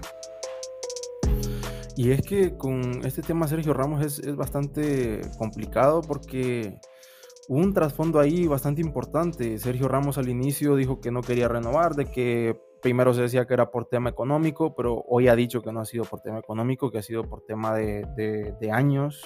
Así directamente lo ha dicho él, ha sido por, porque, por un, desacuerdo en, en, la cantidad o en, la, en los años de contrato que iba a tener Sergio Ramos. El Real Madrid le ofrecía un año nada más, él quería dos. Y aquí es donde te pregunto, Juanjo, eh, viene Ramos y, rechaza esta oferta principal de, Florentino de, un año y Florentino le dice, entonces planifico sin ti. Y Sergio Ramos viene y le dice que sí, que planifique sin él. Ahora bien, el problema es de que Ramos a último momento dice que sí aceptaba la oferta de un año, pero le dice Florentino de que, de que ya no es posible, que ha caducado la que oferta. siempre no que gracias, pero no gracias. Bueno, yo aparentemente eh, parece que yo siempre quiero sacar el tema Suárez en todos los en todos los podcasts, pero es que a mí lo que me duele, lo que me dolió es, a ver, cómo se va Sergio Ramos del Madrid, cómo se fue Casillas, cómo se fue Raúl, se fue Cristiano, y lo que yo sentía con, con Bartomeu es eso, que nos estábamos convirtiendo en, el, en, en lo que juramos destruir, en el, en el, Real Madrid, o esa por la frase, ¿no? Claro. En, en, todo lo contrario a lo que es la filosofía del Barça, ¿no? Hay que ser claros, y yo sí me voy a mojar, el Real Madrid maltrató totalmente a Sergio Ramos, eh, lo ninguneó, lo trató como un empleado más, como si este fuese, no qué sé yo, bueno, yo pienso que sí, que, que, Real Madrid lo maltrató porque eh, Sergio Ramos no estaba pidiendo nada exorbitante, no se estaba pidiendo nada que no mereciese. Y, y, y, y no, no, no, no, sé, se va por la puerta de atrás como, como se fue Suárez. Y, no es el único matiz en el que, en el, que el había convertido al Barça porque eh, que, que, que hacía, nos hacía similares a los vecinos de enfrente eh, que eso es lo que más, yo lo que más, más allá de no ganar, más allá de los ridículos, el que llegásemos a parecernos en, en muchas cosas a, a, al vecino de enfrente era lo que más me dolió eh, del, del en el que aún estamos. Hasta que, hasta que Kuman no se vaya, yo digo, para mí, Bartomeu sigue aquí. Mm, David, ¿qué opinas? yo, yo tengo una pregunta, pero ¿a qué te refieres con en los que el Barça se parecía en, al Real Madrid en algunos aspectos. Eh, en, el hecho de sacar a sus leyendas. Eh, a ver, eh, de sacar a Suárez de mala manera, como, como salió. Yo, para mí no, no es la manera de sacar a un jugador, que es de la misma manera que se han ido todas las, figuras, las leyendas, porque es una leyenda Suárez de, del Barça. Esa es una. Y, luego, no sé, hubiesen, eh, eh, hubiesen hubieron varias eh, cosas de, la, de, la, de, esta administración en tema de, fichajes, en tema de, por ejemplo, de, pagar demasiado dinero, ¿no? que es lo que hacía Florentino, de querer armar un, un, un, equipo a base de billetazos. Esa es otra cosa en la que el Barça comenzaba a parecerse, ¿no? a perder, a, a olvidarse de su cantera y pensar que con cartera iba a solucionar todos los problemas. Entonces, esas cosas, cada vez el Barça dejaba, perdía su identidad, su filosofía y lo que nos diferencia, lo que nos, nos diferencia del Madrid. David, ¿tienes alguna réplica para luego darle la palabra a Antonio? A ver, yo ahí no estoy, no estoy muy de acuerdo. Digo, el Madrid, por ejemplo, en tema de sueldos, el que más cobra creo que es Ramos, eh, o el que más cobraba. Ahora no sé si la Hazard, creo que está por 15 millones o algo así pero no es comparable con el Barça. El Barça por a Messi, no sé, una cantidad, no serán 500 o 400 millones por cuatro temporadas. Eh, no, no, lo veo comparable lo del Madrid ahí con lo del Barça. Sí que es cierto que eh, tanto Casillas como Cristiano, bueno, Cristiano ya es otro tema, eh, y Ramos se van por la puerta de atrás. Pero lo del tema de que decías económico y, y todo eso, mmm, creo que el Barça ha pagado mucho más y paga mucho más y ahí no se parecen al Real Madrid, o por lo menos ahora. Bueno, eh, Antonio, ¿qué, ¿cuál es tu opinión acerca de esto? yo estoy un poco de acuerdo con Juanjo y un poco de acuerdo contigo, Andrés.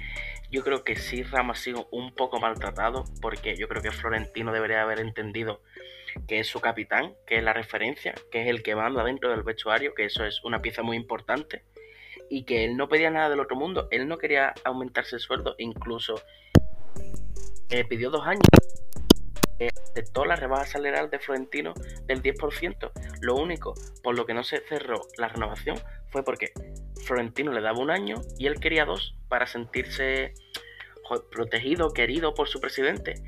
Y yo también, es que yo entiendo las dos partes. Entiendo que Ramos, como es el líder del vestuario, él quiera eh, dos años para que le demuestre su amor, que confían en él todavía. Pero claro, también entiendo a Florentino, que es que Ramos se lesiona, tiene 36 años y entiendo la parte de Florentino de, pero ¿por qué no quieres renovar año a año?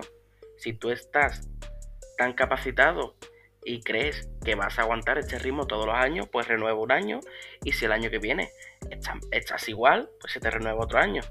Entonces, yo creo que le deberían haber tratado un poco mejor porque ya el simplemente hecho de que Álava llegue cobrando lo mismo que cobra Ramos, sí es cierto que viene gratis eh, prácticamente sin prima de fichaje. Eh, entiendo que tengo un sueldo elevado, pero yo también entiendo que a Ramos le podría molestar. Eh, yo, si hubiera sido Florentino, como él se dice, Ramos aceptó la oferta a última hora, hace prácticamente días o como mucho una semana, la oferta de un año el 10%. Yo creo que si hubiera sido Florentino, yo que Florentino puso. Bueno, eh, eh, es que este tema Ramos yo le decía a Juanjo de que no estaba muy, muy de acuerdo con él, porque yo creo que Sergio Ramos lo que quería ir era un... Eh, o sea, Ramos echó un pulso con Florentino Pérez y salió perdiendo. Como siempre, la mayoría de personas terminan o lo que termina pasando con, con, con, todos los jugadores, entrenadores, etcétera, que, que, le terminan echando un pulso a Florentino. Eh, yo creo que Ramos se equivoca al decirle a Florentino de que planifique sin él. Para mí, o sea, ese es el mayor error de Sergio Ramos. Hoy Ramos salió diciendo también de que se refería a que nadie estaba por encima del club y que esto, pero no, Ramos. Yo creo que ahí se equivocó Sergio y, yo creo que fue entre líneas, le dejó de ver a Florentino Pérez de que no iba a seguir y que no iba a aceptar la oferta y por tanto que tenía que planificar con otro jugador. Ahí está David Alaba. Entonces yo creo que ah, yo creo que Sergio Ramos aquí se equivoca y muchísimo. Yo no creo que haya sido maltratado porque al final el, que provoca esto fue el propio Sergio Ramos. O sea, como bien decía Antonio, si, si tan capacitado estaba, pues que renovar año a año. Y si al final no era un tema económico. Pero lo que pasa es de que al Real Madrid se le va el máximo referente que tiene yo creo que en ese vestuario Ramos es un auténtico líder y es un auténtico ganador en, la cancha. Podemos debatir nosotros los barcelonistas de que te guste más o te guste menos, pero Sergio Ramos es un jugadorazo. Y sí creo que se equivocó en ese aspecto, Sergio Ramos. ¿Qué, qué jugador con el nivel de Sergio Ramos? gestor. ¿Qué jugador con el nivel de Sergio? Perdón. Dale, dale. ¿Qué jugador con el nivel de Sergio Ramos renueva con un 10% menos? ¿Qué precedente hay? Eh, bueno, Modric solamente, creo, ¿no? Modric. No lo sé. Modric renovó con. Pero es que es, diferente. Pero, es, que, a ver. Es que yo, a ver, en parte te doy la razón. Evidentemente, Ramos también se equivoca. Esto es un tema que no es todo culpa de Florentino. Pero yo sí, yo sí, yo sí pienso que se, se equivoca más Florentino y, se, y, se, y más en la parte deportiva. O sea, pensando en, a ver, solo, estoy solo, solo le voy a dar un año. ¿Quién pierde más? Te lo pregunto así, ¿el Ramos o el Real Madrid? ¿Qué le costaba a Florentino darle un año más? Es que eh, pierden ambos, Juanjo. Pierden ambos, porque aquí no hay Real Madrid sin Sergio Ramos y no hay Sergio Ramos sin el Real Madrid. Aquí cometieron un error ambas partes y el que provocó esto fue el propio Sergio Ramos. Yo estoy seguro de que si Ramos hubiese renovado un año, el Real Madrid le renueva un año, un año, un año más hasta los 40. Porque yo estoy más que seguro que eso hubiese pasado. A no ser de que Sergio Ramos hubiese eh, bajado muchísimo, muchísimo su nivel, perdón. Y yo no lo tengo muy claro. Es cierto que esta temporada hubo un bajón de rendimiento de Sergio Ramos, pero estuvo lesionado gran parte de la temporada. Es cierto que cobra eh, una ficha importante, pero el, repito, el que provoca esto es Sergio Ramos. Florentino Pérez hizo lo que tenía que hacer como eh, máximo gestor de una empresa, planificar si, si un empleado no quiere seguir. Aquí Florentino no tiene ninguna culpa. Él le puso la oferta sobre la mesa, Ramos no la aceptó, incluso le dijo que le buscara sustituto. Eso es lo que yo creo que lo, que le quiso dar a entender, aunque ahora Ramos está diciendo ahí de que, de que no se refería a eso. Eso das a entender cuando vos decís planifica sin mí. Entonces, Florentino Pérez hizo lo que debía hacer. Eh, ahí el que echó el pulso fue Ramos y perdió, no le salió la jugada, lástima por Sergio Ramos, búscate equipo y, ya está, no sé Antonio, ¿qué opinas? Yo creo que Ramos, eh, porque claro, esta conversación de renovación no viene de ahora, viene de hace 12 meses. Entonces, yo creo que él se equivoca a la hora de jugar sus cartas, porque él hace un año se ve eh, cogiendo en la sartén, como que él era el que mandaba la negociación, porque, claro, titular, 16 años en el Real Madrid. Eh, no hay nadie que se asemeje con él. Es el líder dentro y fuera. Se entera que Barán se quiere ir. Entonces dice, esta es la mía. Se va a negociar con mis condiciones. ¿Qué pasa? Llega un momento que se lesiona. Primera jugada que le sale mal. Esa es la, jugada clave que le sale mal. Que se lesiona. Segunda jugada que le sale mal. Con su lesión, Nacho y Militao demuestran que tienen nivel para jugar en Real Madrid. Segunda jugada que le sale mal porque no se nota la ausencia de Ramos. Y tercera jugada, como tú bien has dicho, le dice a Florentino, planifícase en mí y empieza a coquetear con otros clubes. Son tres jugadas malísimas para negociar, malísimas. te añado una cuarta mala suerte. jugada, Antonio. Te añado una cuarta. Acá está también de que Luis Enrique no lo lleva a la Eurocopa para ponerlo en el escaparate. O sea, también otra todo le ha salido mal a Sergio muy Ramos. Mal, muy mala este suerte porque Real Madrid. Sergio Ramos. Dale, la próxima es tuya, Juanjo. Dale, David. Que, que al final la culpa ha sido Ramos. Se, al final se acaba lesionando, ¿no? Pues se entra más en la selección. Y lo que ha dicho, que, con la lesión, luego que el Madrid que llegó a semifinales de Champions, con la Liga hasta el final, y que la renovación pues se alargó hasta este momento. Y Ramos ha tensado tanto la cuerda que al final cuando, no se ha, cuando menos se ha esperado ya se había roto. Y ha sido culpa de Ramos porque si dice que él siempre se ha querido retirar en Madrid, que su sueño ha sido seguir siempre aquí en el Madrid, eh, entonces si te están ofreciendo un año y te dicen que a dos que no, pues quédate, si tu deseo, pues acepta la de un año. Eso es lo que a mí me genera la duda con lo de, con de Ramos, que dice que quiere seguir, pero no acepta una renovación. Mm, no sé, me parece muy raro. Juanjo turno. Sí, lo que yo decía es que, que, la mala suerte es porque, a ver, Real Madrid siempre ha sentido a Sergio Ramos. Real Madrid ha quedado eliminado siempre sin Sergio Ramos, a excepción de esta vez que fue lo contrario. Clasificó sin él y fue eliminado justo en el año que él necesitaba que se demostrara. Es, es mucha mala suerte, pero si lo tomamos por ahí, es, es sensacionalismo puro y duro.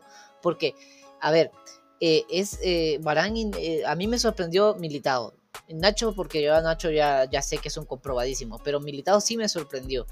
Pero de todas maneras, o sea, eh, recordemos que, Timo Werner en el partido de ida, o sea, no es que se hayan, hayan tenido un, gran partido y hayan cerrado una defensa muy sólida. Timo Werner falla mucho y el Chelsea falla, pero mucho, mucho, muchísimo, demasiado.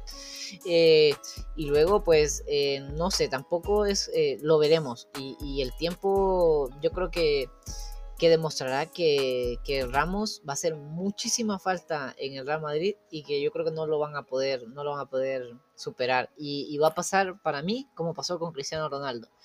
Entre, a ver, yo hay algo, que siempre digo, y, te doy ya la palabra, Antonio. Eh, hay algo que yo siempre digo en el tema de Cristiano, y es, a ver, el Real Madrid hizo la jugada maestra de dejar ir a Cristiano, no aumentarle un, que vayámonos a la alta, un 30% de su salario para venderlo, traer un jugador solamente tres años menor y que no jugó y estuvo siempre lesionado. Entonces, si ya lo tienes seguro, yo pienso que, que deportivamente, incluso como negocio, es más factible eh, acceder a Ramos para el Real Madrid. Ese es mi punto de vista.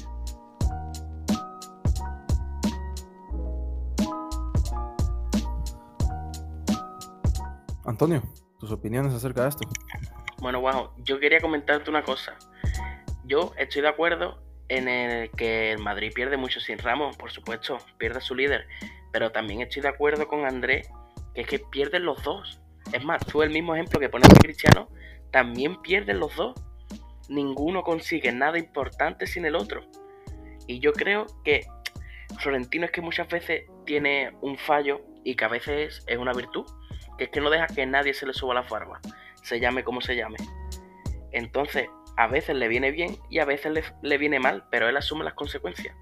Pero yo creo que en este divorcio, deportivamente hablando, pierden los dos, porque yo creo ni Ramos va a ser el mismo en otro club, ni, ni el Madrid va a ser el mismo sin Ramos. Es que es como al Barça quitarle Messi, ya no es lo mismo. Exactamente. Y yo voy más por la línea de David, que decía que es culpa de Ramos. Totalmente, es culpa de Sergio Ramos. Aquí el que echó el pulso fue él. Y si te quemas con. Si, si vas a jugar con Florentino, eh, tienes que saber que te vas a quemar. Entonces, eh, Florentino hizo lo que debía hacer, lo repito, planificó por el bien de la institución del Real Madrid. Y Sergio Ramos lastimosamente salió perdiendo, como ya salió perdiendo Cristiano Ronaldo, como han salido perdiendo muchos otros más. Entonces no se puede pedir aumentos salariales en el Madrid. No es eso, Juanjo, es que, es que no era por un aumento salarial, era por pues una cuestión de años. El propio Sergio Ramos lo dice. Es que no es eso, o sea, en el, Real Madrid hay una política que es de que cuando cumplís los 30 años o no sé cuántos, de los 30 y algo en adelante, vas renovando año a año. Llámese Cristiano, llámese que Pelé, sale Di Stefano, incluso Sergio Ramos. Entonces Sergio Ramos lo que tenía que decir era, eh, comprendo las razones tendrá la institución para, para querer que esto sea así. Entonces, lo que no puedes venir tú es, a venir, es creerte por encima de la institución y venir a pedir que rompan esa, esa regla, por decir así, que tiene la propia institución. Porque Sergio Ramos ha dado mucho, pero es que Sergio Ramos no hubiese sido nadie si no es, porque, si no es por el Real Madrid. No sé qué opina David. Yo estoy de acuerdo dicho que ni un jugador se puede poner por encima de, una institución, ni un empleado de un, jefe, ni de nada. Eh, es la política del Madrid, es lo que siempre suelen hacer eh, y, ha sido culpa de Ramos. Y ya está, y Florentino, pues tampoco le habría costado darle un año más, pero es que eso ya son eh, cosas dentro del club. Y es el que gestiona y Ramos es finalmente es un, es que es un empleado y no se puede querer por encima ni de Florentino ni del Madrid y, eso. A mí me ha extrañado mucho lo de los años. Yo pensaba que era por algo económico pero no sé aún así con lo que ha hecho ahora de prensa mm, sigo teniendo alguna duda es que yo creo que la, la y hay otra cosa además que a Ramos, le dice planifica sin mí que, que Ramos, eh, a ver, eh, para mí incluso Ramos, hay, puntos en los que fue más importante en, la, en esta historia del Madrid que Cristiano Ronaldo. Y Cristiano Ronaldo con 31 años no se renueva por un año, se le renueva por 3 años, con 30, teniendo 31 años. Y entonces, ¿por qué no puede ser el mismo trato para mí? Eh, que, que, yo sí me quedé, que soy el capitán de, Real Madrid. Bueno, veremos que, cómo termina, qué equipo llega Sergio Ramos, ¿no? Y, estaremos pendientes. Yo creo que salen perdiendo tanto el Real Madrid como Sergio Ramos. El Real Madrid pierde a su líder. ¿Quién va a ser el líder ahora en ese vestuario? ¿Quién va a ser el líder del Real Madrid? Hazard. Yo no veo a Hazard tomando esa, esa rienda del equipo. Vinicius tampoco. ¿Quién va a ser? Eh, a menos que llegue Mbappé, no, lo sé, pero bueno, veremos. Eh, veremos a qué equipo va Sergio Ramos, veremos en qué termina este, este culebrón, ¿no? Y, bueno, eh, un jugador importante menos para el máximo rival y, esperemos de que Ancelotti no lo reponga también para el beneficio del Barça. beneficio será para el Real, Madrid si, si, lo logra sustituir y muy bien. Y bueno, eh, ya para finalizar, eh, no sé si tienen algo más que agregar, ya vamos cerrando el programa, se nos alargó un poco, pero, pero estuvo bastante interesante. Eh, David, ¿tienes algo que decir ya para terminar el episodio de hoy? Pues no, no, nada más. gracias por, por la invitación y, bueno, ha sido un placer. Y ya sabéis, si, si queréis otra vez, pues yo, yo estoy disponible para lo que Totalmente, eh, David, y te agradezco muchísimo tu tiempo y, voy a estar dejando tus redes sociales también eh, en, la, perdón, en, la descripción de YouTube para que te sigan también y, bueno, les aconsejo muchísimo que sigan a, David Sports, que hace unos análisis de fútbol bastante buenos. Y nada, David, nos ha, ha sido un gusto para nosotros tenerte por acá. Er, eh, muy interesante tus argumentos y, esperamos tenerte por acá nuevamente. Antonio, ¿cuáles eh, tienes algo más que agregar? Eh, bueno, pues que muchas gracias de nuevo, tanto a ti como a Juanjo, por volver a invitarme y darme la oportunidad de participar de nuevo siempre en esta charla. Y encantado de conocer a David, que me ha gustado mucho su, charla y que la ha hecho súper bien. Que ojalá nos veamos más por, este, por esta charla. Esperemos que sí, esperemos tenerlos a los dos muchas, muchas veces más. Y, bueno, eh, eh, Juanjo, eh, ¿tenés algo más que decir para, para despedirnos ya? Encantado de, la charla con... Sí, sí, encantado con la, con la charla de, que, que, tenemos tenido con David y, con, y, también con Antonio, que, que bueno nos alegra mucho siempre tenerlos, es un gran honor y un placer que estén siempre aquí con nosotros. Gracias también Andrés por la, por la confianza y por, por ese proyecto, por lo que le dedicas también y, porque lo has, lo has sacado avante también. Y eh, pues nada, que no tengan temor a ser felices. Adeu. Adeu y Antonio está levantando la mano por ahí, ¿tienes algo más que decir? Bueno, sí, que como Juan siempre dice su frase, yo me he inspirado en él para hacer otra. ¿Sabéis quién es Maldini, el comentarista de fútbol? Totalmente, totalmente. Sin duda. Él siempre en sus vídeos dice chao, chao, chao. Pues mi frase a partir de ahora va a ser, bueno, pues como dice Maldini, chao, chao, chao. Ahí está, entonces. Bien, Antonio. Eh, ya tenemos dos frases y díganla siempre, díganla siempre que no se les olvide porque a Juanjo se le pasa a veces y termina ahí diciéndola al final y, ahí está. Eh, les agradezco muchísimo a los tres de que, de que, han estado por acá, vamos saliendo poco a poco. Eh, les agradezco muchísimo, eh, sé que tal vez el podcast no tiene una repercusión gigante, pero poco a poco vamos creciendo y con personas como ustedes, con buen criterio, pues lo vamos a poder lograr. Queremos darle a la audiencia, tanto barcelonista como no barcelonista, algo que escuchar, que, sea objetivo y, y, sobre todo con buenos argumentos. De mi parte, yo soy Andrés. Rosellista y no rosellista también.